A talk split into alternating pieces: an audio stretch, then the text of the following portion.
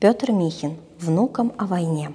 Глава шестая. Незабываемая Барвенкова. Дяденька, не уходи, спаси нас.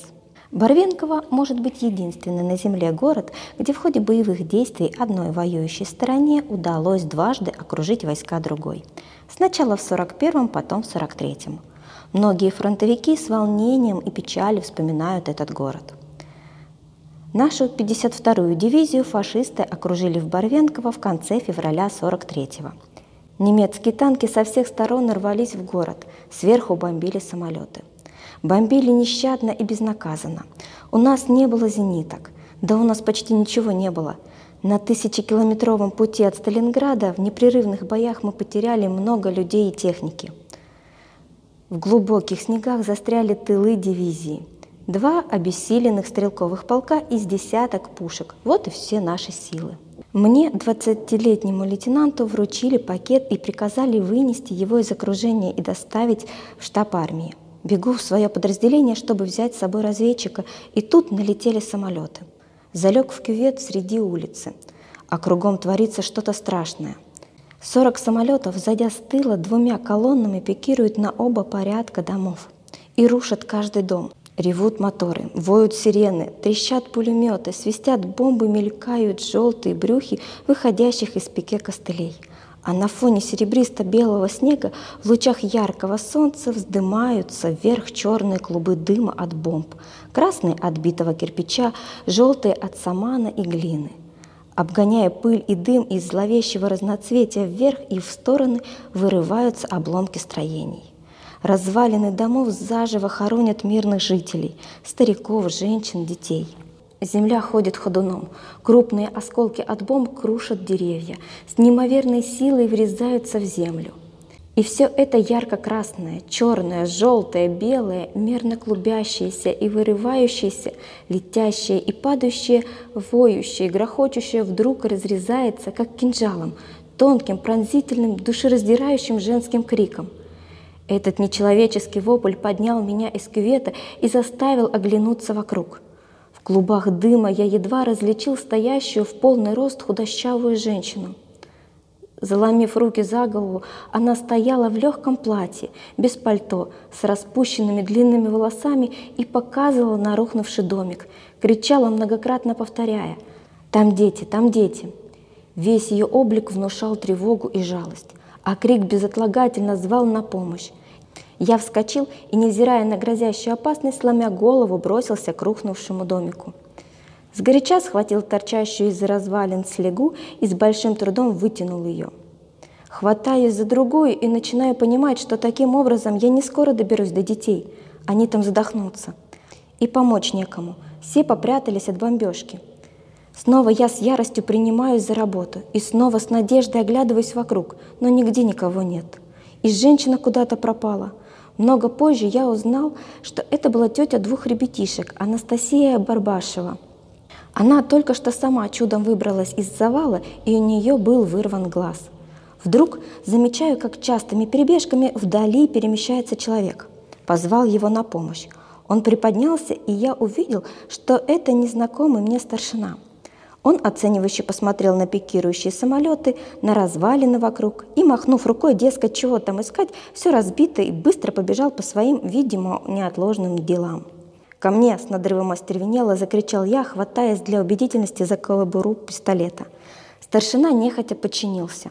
Он оказался вдвое старше меня и всем своим видом показывал, что был вынужден подчиниться мальчишке-лейтенанту, хотя наперед знал, что затеянное мной предприятие совершенно бессмысленно. Вдвоем, хватая сразу за оба конца каждого бревна, мы быстро раскидали направо, налево развалины домика и обнаружили мертвого старика и убитую молодую женщину с бездыханным младенцем на руках.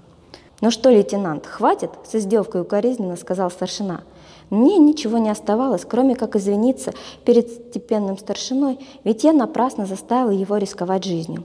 Но в это время я рванул обнажившуюся спинку кровати и сквозь образовавшуюся щель увидел под кроватью живые глаза. «Дяденька, не уходи, спаси нас, я вырасту большой и тоже тебе помогу», Послышался из-под кровати тоненький детский голосок. В этом плаче мольбе, призыве и обещании слышались страх и тревога, надежда и боязнь быть неуслышанным, непонятым, неуваженным. Поэтому кричавший мальчик хотел заранее задобрить, не упустить возможного спасителя. После страшного удара, потрясения и жуткой могильной темноты и тесноты вдруг появился просвет, надежда на спасение. Наверное, ни один даже самый гениальный артист драмы не в состоянии вложить в свой голос столько чувств и переживаний, страданий и надежды, которые скороговоркой вырвались из груди погибающего ребенка. Старшина тоже понял, что под кроватью есть кто-то живой.